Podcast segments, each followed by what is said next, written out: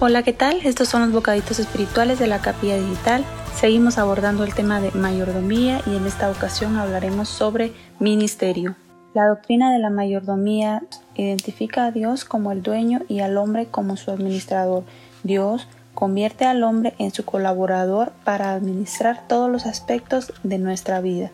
El apóstol Pablo explica en 1 Corintios 3:9, porque nosotros somos colaboradores de Dios y vosotros sois alabanza de Dios y edificio de Dios. Somos colaboradores porque Él así lo ha determinado. Él no necesita nada de nosotros y nosotros le necesitamos a Él para dar un sentido a nuestra vida. En Génesis 1:1 encontramos que Dios creó los cielos y la tierra y como el creador, Dios tiene derecho absoluto de propiedad sobre todas las cosas. La mayordomía no se refiere a que Dios toma algo de nosotros, es su método de derramar sus abundantes dones a su pueblo. En la Biblia, la palabra oikonomos, dependiendo del contexto, a menudo se traduce dispensación, mayordomía, gerencia, organización, administración, orden, plan o formación. Se refiere principalmente al orden o a la administración de un hogar o de los asuntos domésticos. Especialmente en los escritos de Pablo, la palabra oikonomos recibe su pleno significado en lo que él ve como su responsabilidad de predicar el Evangelio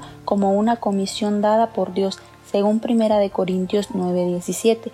Pablo hace referencia a que su llamado proviene de Dios y este llamado es la administración o mayordomía de la gracia de Dios para un ministerio del misterio divino revelado en Cristo, según Efesios 3:2. En este contexto, Pablo está presentando a Dios como el maestro de una gran familia, administrándola sabiamente a través de Pablo como el siervo obedeciendo al Señor Jesucristo. Una vez que somos llamados y colocados en el cuerpo de Jesucristo, la mayordomía que se requiere de nosotros no es el resultado de nuestro propio poder o habilidad.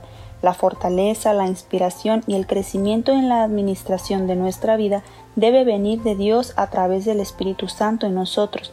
De lo contrario, nuestro trabajo es en vano y el crecimiento en la mayordomía es arrogante y meramente humano. Fortalezcámonos en Cristo, según Filipenses 4.3 y como dice Primera de Corintios 15.10, reconozcamos, pero por la gracia de Dios soy lo que soy y su gracia no ha sido en vano para conmigo.